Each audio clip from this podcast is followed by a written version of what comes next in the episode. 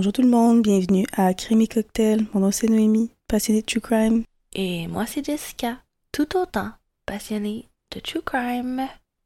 Pour l'épisode d'aujourd'hui, deux histoires sont vraies et une est fausse.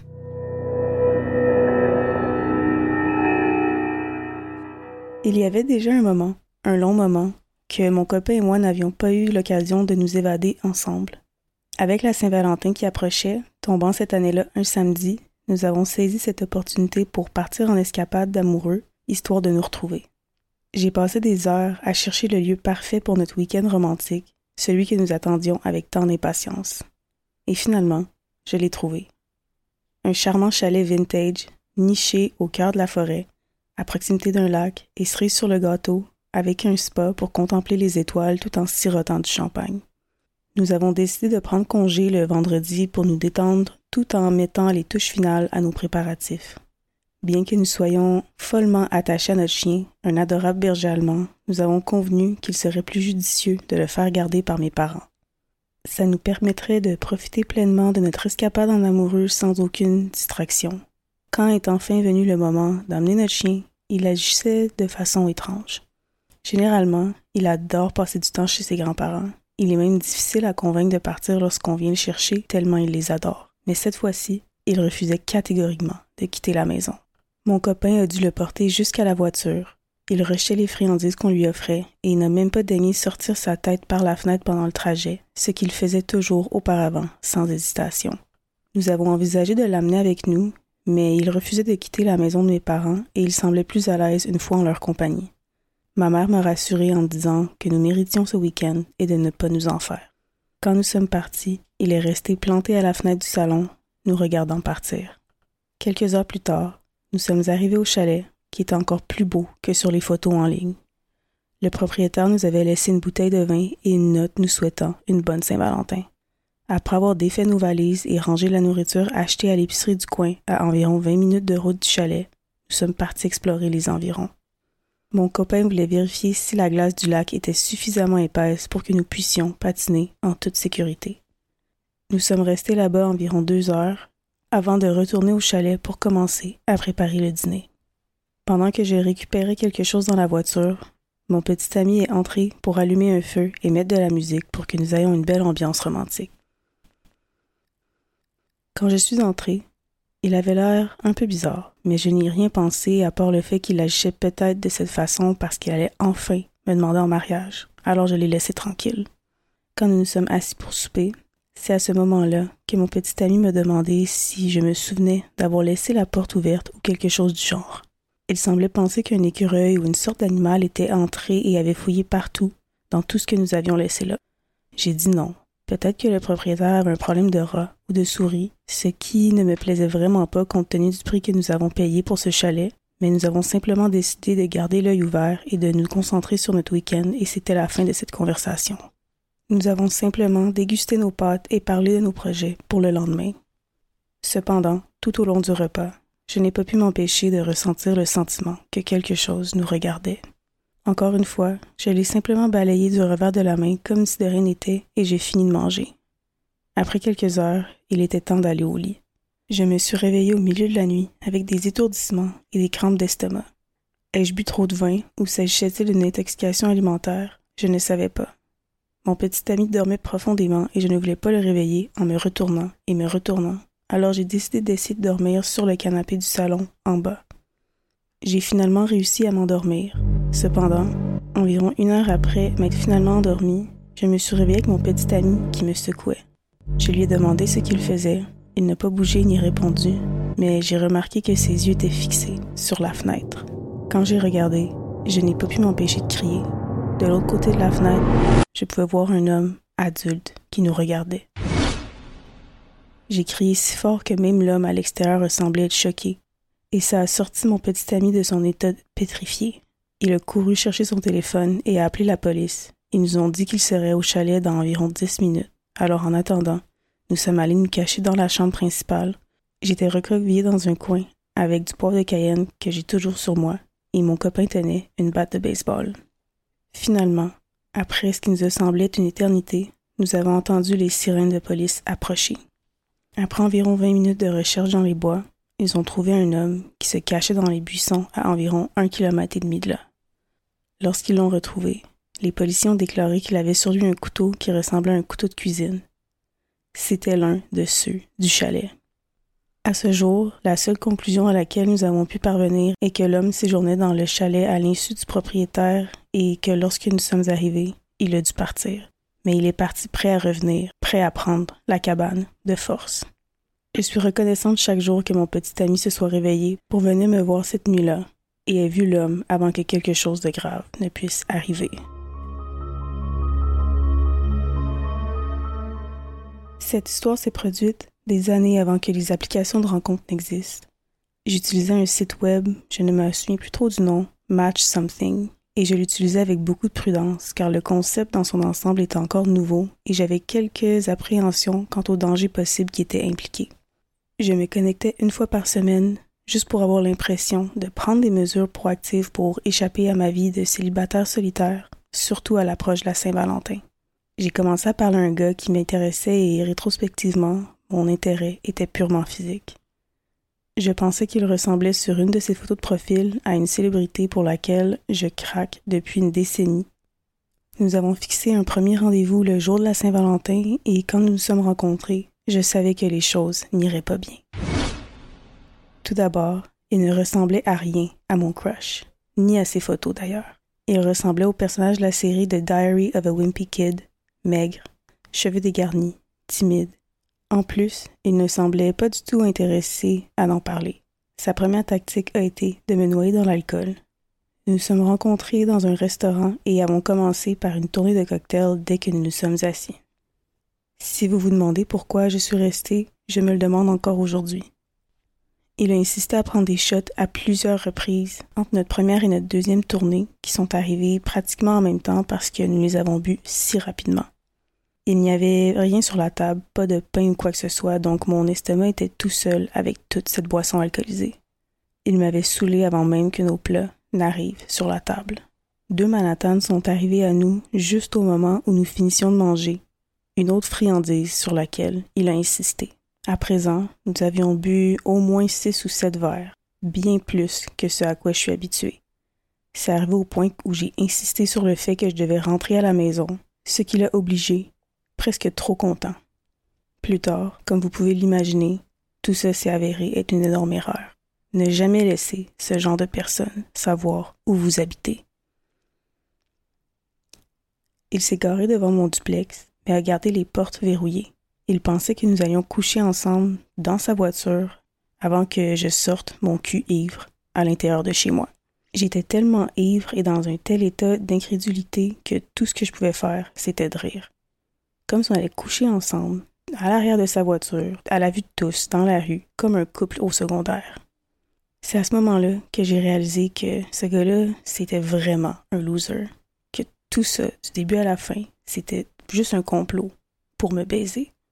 Encore une fois, vous devez vous rappeler que c'était à l'époque de MySpace? J'étais l'une des nombreuses femmes à la recherche de l'amour sur Internet. J'avoue que mon intérêt pour ce gars-là venait simplement du physique, mais utiliser un service de rencontre juste pour baiser, pour moi, c'était fou. J'ai tenté de dire non sans vraiment dire non, mais il comprenait pas le message et j'ai dû dire mot pour mot que je refusais de coucher avec lui sur la banquette arrière de sa voiture. Alors c'est non. Après tout ça, il a demandé comme si je lui devais du sexe sur la banquette arrière de son pick-up parce qu'il avait payé quelques rounds de shots et de verres, ce qu'il a d'ailleurs insisté pour faire même si je lui avais dit que je paierais pour ma part. À ce moment-là, fatigué, saoul et réalisant lentement dans quel genre de pétrin je me suis mise, tout ce que j'ai réussi à faire et à dire, c'était désolé. Après que le mot ait quitté ma bouche, il a levé sa main comme s'il allait me gifler ou quelque chose du genre. Il a dit non, tu ne l'es pas, si tu es si désolé que ça, alors faisons-le. Ma respiration a commencé à être plus rapide, plus courte. Tout ça, c'était juste une tactique de pression, mais malgré tout, j'ai continué à le nier. Son visage est devenu de plus en plus sombre, jusqu'à ce qu'il baisse finalement sa main et cède. Très bien d'abord, sois une bitch, m'a-t-il dit. Je ne sais pas si c'est l'alcool ou si c'est parce que j'en ai simplement marre des gars qui manquent de respect aux femmes, mais j'ai répondu quoi? D'un ton assez fâché.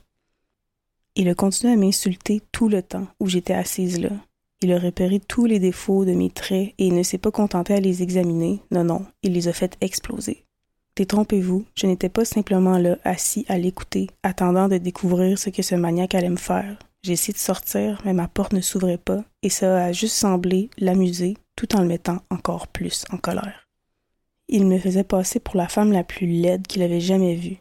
Mais ça s'est pas arrêté à mon physique. Rien n'était sûr. Tout ce que j'avais partagé sur moi sur mon profil et pendant le dîner est soudainement devenu l'arme utilisée contre moi. Dire qu'il m'a blessé est un euphémisme. Il me fait pleurer et avait l'air très heureux quand il l'a fait. Dans une sorte de miracle dans toute cette horreur, il a déverrouillé les portes et j'ai sauté de sa voiture et couru aussi vite que possible à l'intérieur de mon duplex. Dès que je suis entrée, j'ai vomi dans la salle de bain. Je ne sais pas si c'était l'alcool ou peut-être l'expérience de mort imminente ou les deux. Tout ce que je sais, c'est que l'adrénaline quittait lentement mon corps et que la réalité s'est écrasée. J'ai pleuré jusqu'à temps que je m'endorme cette nuit-là, quand j'ai finalement pu le faire, parce que j'ai passé des heures les yeux grands ouverts, pétrifiés, pensant qu'il reviendrait me faire du mal. Quand je me suis réveillée le lendemain, j'étais soulagée d'être en sécurité chez moi, seule. Mais je ne savais pas que les choses ne faisaient que commencer. Je me suis réveillée avec des fleurs sur mon porche arrière, accompagnée d'une note d'excuse avec une signature de vous savez qui. J'étais abasourdie.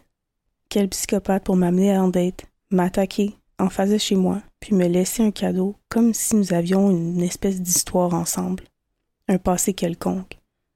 J'étais figée sur place, juste à l'idée de l'imaginer se promener à l'extérieur de ma maison, scrutant par les fenêtres, attendant que je me réveille. Ça a duré deux mois.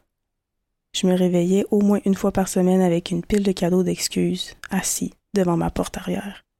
J'ai parlé à quelques amis proches et membres de ma famille. Ils m'ont tous dit la même chose. Appelle la police maintenant, n'attends pas et n'essaye pas de le contacter. Dépose simplement un rapport de police et mets-toi du bon côté de la sécurité. Le problème, c'est que j'ai été tellement humiliée d'avoir été pris au piège que je n'ai pas pu me résoudre à le faire. Aller porter plainte ou aller voir n'importe qui signifiait que je devais expliquer comment j'avais pu m'impliquer dans tout ça avec ce gars-là dégueulasse, presque évanoui, saoul sur le siège passager de sa voiture. En plus, à chaque fois j'écoute, que ce soit podcast ou émission de True Crime, la victime a beau porter plainte, il n'y a rien qui est fait pour l'aider. Alors, j'ai décidé de faire preuve de créativité. J'ai fouillé chez moi et j'ai retrouvé mon vieil appareil photo Polaroid sur l'étagère d'un de mes placards. Ensuite, j'ai acheté un fusil, j'ai centré le fusil et une note sur mon lit et j'ai pris une photo pour mon stalker. Sur la note, j'ai écrit Je l'utiliserai la prochaine fois que tu reviendras. J'ai glissé le Polaroid dans une enveloppe et j'ai laissé le tout sur le porche arrière. Ça a pris quelques jours, mais bien sûr, un matin, l'enveloppe n'était plus là, et heureusement, le stalker n'est jamais revenu par la suite. Des années plus tard, j'ai de nouveau croisé ce gars-là dans un restaurant juste en bas de la rue où il m'avait emmené. Il était seul, chauve, et honnêtement, il ressemblait généralement à un enfer. J'étais avec mon nouveau mari, qui avait entendu plusieurs histoires à propos de ce gars. Mon mari l'a fixé de haut en bas jusqu'à ce qu'il paie sa facture et quitte complètement les lieux. J'ai eu beaucoup de chance que cette histoire se termine ainsi, et chaque jour, j'en suis reconnaissant.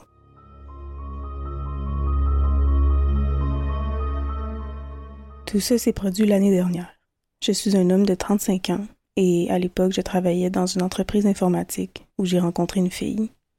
Elle a rejoint le bureau en tant que nouvelle recrue et a commencé à travailler sous mes ordres en tant que stagiaire.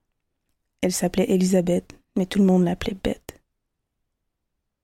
Je suis introvertie depuis l'enfance et en raison de ma nature réservée, je n'approchais jamais les filles même si j'aimais bien quelqu'un. Mais Bette était complètement à l'opposé de moi. Elle était extravertie, très extravertie. Quoi qu'il en soit, en raison de sa formation, nous passions la plupart du temps ensemble au bureau. Elle était un peu plus jeune que moi. J'aimais plutôt son caractère insouciant parce que ça me rendait heureux d'être avec elle. Un jour, après la fin de sa formation, j'ai trouvé le courage de la demander en dette. Je m'attendais à un refus ou à une nouvelle soudaine qu'elle avait déjà un petit ami. Mais à la place, elle a accepté et elle m'a dit qu'elle avait toujours eu un œil sur moi. Mais à cause que j'étais quelqu'un de réservé et parce que j'étais techniquement son patron, elle avait peur de m'approcher. On a eu quelques dettes ensemble et j'ai partagé beaucoup de choses avec elle sur ma vie. Les gens du bureau commençaient à plaisanter chaque fois que Beth et moi étions repérés ensemble. On les ignorait parce que on passait du bon temps ensemble et on était contents. Un jour, nous sommes allés à un pub prendre quelques verres après le bureau. Bette était vraiment saoule et elle est rentrée chez moi pour la première fois. Je l'ai aidée à se démaquiller, je l'ai mise au lit et le lendemain c'était un dimanche. Je me suis réveillée assez tard et j'allais prendre ma douche quand j'ai entendu des bruits dans la cuisine. Au début, j'ai cru que quelqu'un était entré par infraction. Alors je suis entrée dans la cuisine sur la pointe des pieds et j'ai vu Bette préparer le petit déjeuner. Elle m'a souri et m'a dit Je fais du pain doré, j'espère que tu vas aimer ça. J'ai été un peu surpris parce que je pensais qu'elle était déjà partie et qu'elle avait tellement bu la nuit précédente, je ne comprenais pas comment qu'elle avait l'énergie de cuisiner. En plus, on est allé seulement en quelques dates et ben on, on s'attend pas à ce que quelqu'un qui n'est jamais venu chez soi auparavant regarde autour de lui, commence à juste fouiller un peu partout et cuisine et mange par eux-mêmes. Après ce jour, les choses ont pris une tournure différente dans notre relation. Bette a commencé à rester chez moi de temps en temps. Je vais pas nier que j'aimais bien passer du temps avec elle, mais parfois je me sentais un peu coincée dans ma vie. Ça allait vite, pas mal vite. Un soir, je rentrais du bureau et Bette avait pris congé ce jour-là. Alors que j'allais déverrouiller ma porte, je l'ai trouvée déjà déverrouillée. Après être entrée, j'ai vu que Bette était allongée sur mon canapé en regardant la télévision. Elle me sourit et m'a demandé comment ma journée s'était passée. J'étais encore une fois surpris, très confus. Je lui ai demandé Comment es-tu entré à l'intérieur? Ce à quoi elle a répondu j'ai fait une copie de tes clés pour moi-même. J'espère que ça dérange pas. Tout mon corps voulait lui dire que oui, ça dérangeait. Mais j'ai choisi que non. Je sais que j'aurais dû lui dire ce jour-là que oui, ça dérangeait. Quoi qu'il en soit, elle est restée la nuit et ça n'en est resté là. Une semaine plus tard, j'étais dans mon bureau quand un des collègues est entré et m'a dit Félicitations, man, tu nous dois un bon party comme un Bambi sur l'autoroute devant un auto qui arrive à 100 km heure en pleine nuit. J'étais complètement désemparée. Je me tenais là avec un visage vide. Mon collègue qui semblait pas comprendre ma réaction. Je suis sortie de mon bureau et j'ai remarqué une petite foule de personnes debout près du bureau de Bette qui l'entouraient. Elle souriait et rougissait comme une adolescente. J'ai pensé que ça serait impoli puis quand même un peu méchant de lui demander devant tout le monde qu'est-ce qui se passait. Alors je l'ai confrontée quand on était seul à la cafétéria. Je lui ai demandé, j'ai dit Bête, qu'est-ce qui se passe? Elle a souri et m'a répondu Rien. J'ai juste dit à tout le monde qu'on était un couple et qu'on allait se fiancer bientôt. Je sais que c'était peut-être pas correct de ma part, mais j'ai juste eu comme réaction de rire, parce que j'en croyais pas mes oreilles. J'ai dit quoi? Je t'ai jamais dit quelque chose de la sorte. Je veux pas t'offenser ni rien, mais je pense que j'ai besoin d'un peu plus de temps avant de prendre une décision comme celle-là. Je m'attendais à ce que Bette réagisse de façon fâchée, mais je m'attendais pas à ce qu'elle dépasse ses limites ce jour-là. Après tout, je suis un peu comme son patron. Mais elle s'est soudainement énervée et elle a commencé à me crier dessus. Oh vraiment, tu n'as pas pris le temps de réfléchir à ça avant de sauter au lit avec moi. J'ai déjà dit que je suis une personne assez introvertie. Alors la façon dont elle a commencé une scène a créé des gens qui se rassemblaient près de nous dans la cafétéria et ça m'a énormément humiliée il a fallu que je me défende. Parce que quand une femme fait ce genre de commentaires-là à propos d'un homme dans un lieu public, le résultat général, c'est que les gens vont identifier l'homme comme le fautif. Je l'ai regardé dans les yeux, j'étais furieux, mais j'ai gardé mon calme et je lui ai répondu, d'une voix calme aussi. Bête, je ne t'ai jamais forcé à faire quoi que ce soit. Tu as volé la clé de ma maison, tu en as fait une copie pour toi sans me le demander, et tu as commencé à rester chez moi, même si je te ne l'avais jamais demandé. Je t'aimais bien et je voulais passer plus de temps avec toi pour qu'on puisse apprendre à bien se connaître, mais, mais je pense que je te connais assez maintenant. Oublie tout ce qui se passe par la tête. Je préfère rester seule et être en paix. Désolée, mais je ne veux pas continuer. Je suis sortie en trompe du bureau ce jour-là. J'ai changé les serrures de ma maison le lendemain parce que j'avais pas envie d'avoir plus d'ennuis qu'il fallait. Une semaine s'est écoulée et Bette m'évitait et je me suis sentie soulagée que nous ayons dépassé l'amertume et que nous puissions être seuls à faire nos propres choses. Notre bureau a organisé une fête pour célébrer la Saint-Valentin. Beth a demandé à un gars du département technique nommé Sean de l'accompagner à la fête. Je ne savais pas si elle essayait de me rendre jaloux ou si elle essayait réellement de passer à autre chose. J'ai également demandé à une de mes collègues d'être ma date pour la fête, qui se déroulait sur le toit du bureau. L'endroit était décoré de gros ballons rouges en forme de cœur partout. Il y avait même une petite fontaine qui versait du champagne. Tout le monde était habillé chic, sur son 31 comme on dit. J'ai vu que Beth était vraiment en train de se saouler et elle dansait avec sa tête. Je me suis assis avec la mienne et certains de mes collègues et j'ai commencé à boire aussi. Tout allait bien jusqu'à ce qu'on nous entendions un cri terrible. Tout le monde a commencé à paniquer. Je me suis levée de ma chaise, j'ai reconnu le cri. C'était la voix de Bette. Il a fallu du temps pour qu'on comprenne qu'elle n'était pas sur le toit. Pas de signe de chant non plus. Nous avons tous commencé à les chercher et avons découvert qu'elle criait depuis les toilettes des femmes. On s'est tous précipités vers elle, et quand on a atteint les toilettes, on a vu un spectacle horrible. Sean était allongé dans le couloir, juste à côté de la porte des toilettes. Sa tête saignait abondamment, tellement qu'on pensait tous qu'il était mort. Mais ensuite, un de mes collègues s'est approché de lui et a crié, appelé une ambulance. Il respire. Beth était assise dans un coin, sur le sol, et elle sanglotait comme une petite fille. Sean a été immédiatement admis à l'hôpital. Tout le monde a demandé à Beth ce qui s'était passé. Elle m'a regardé et elle a commencé à pleurer encore plus fort. Je me suis approchée d'elle et je l'ai serrée dans mes bras et je lui ai demandé qu'est-ce qui s'est passé. Elle a dit que Sean avait essayé de profiter d'elle et avait commencé à se forcer sur elle. Par peur, elle l'a frappé à la tête avec sa bouteille de bière à plusieurs reprises. Tout le monde au bureau était choqué et se sentait mal pour elle. Ce soir-là, je l'ai amenée chez moi. Je pensais qu'elle souffrait déjà suffisamment de traumatisme pour que je puisse lui montrer un peu de compassion. Après cette nuit-là, on a recommencé à se rapprocher. Je n'avais pas nier que, par sympathie, j'ai aussi développé un coin de tendresse pour elle. Sean était toujours à l'hôpital, inconscient, et le bureau a décidé de porter plainte contre lui pour harcèlement. Je ne sais pas pourquoi, mais quelque chose ne semblait pas normal. Je veux pas être le genre de personne qui juge comment les gens réagissent au trauma, mais Beth était devenue très heureuse et joyeuse en un rien de temps. Un jour, je traversais le même couloir où nous avions trouvé Sean sur le sol et j'ai remarqué une caméra de sécurité. Je me suis dit que les patrons et la police avaient déjà regardé les images mais juste pour me donner une conscience tranquille, j'ai décidé de regarder pour moi. Je me suis précipitée vers la salle de sécurité et j'ai demandé des images de la fête de la Saint-Valentin. En regardant, mes soupçons sont devenus réalité. J'ai vu Bette marcher avec Sean dans le couloir et soudainement, elle a levé sa bouteille de bière et l'a frappé à la tête, encore et encore et encore. Je comprends la légitime défense, mais j'ai vraiment pas vu où ce que Sean s'était essayé sur elle puis elle continua à le frapper même quand il ne bougeait plus sur le sol.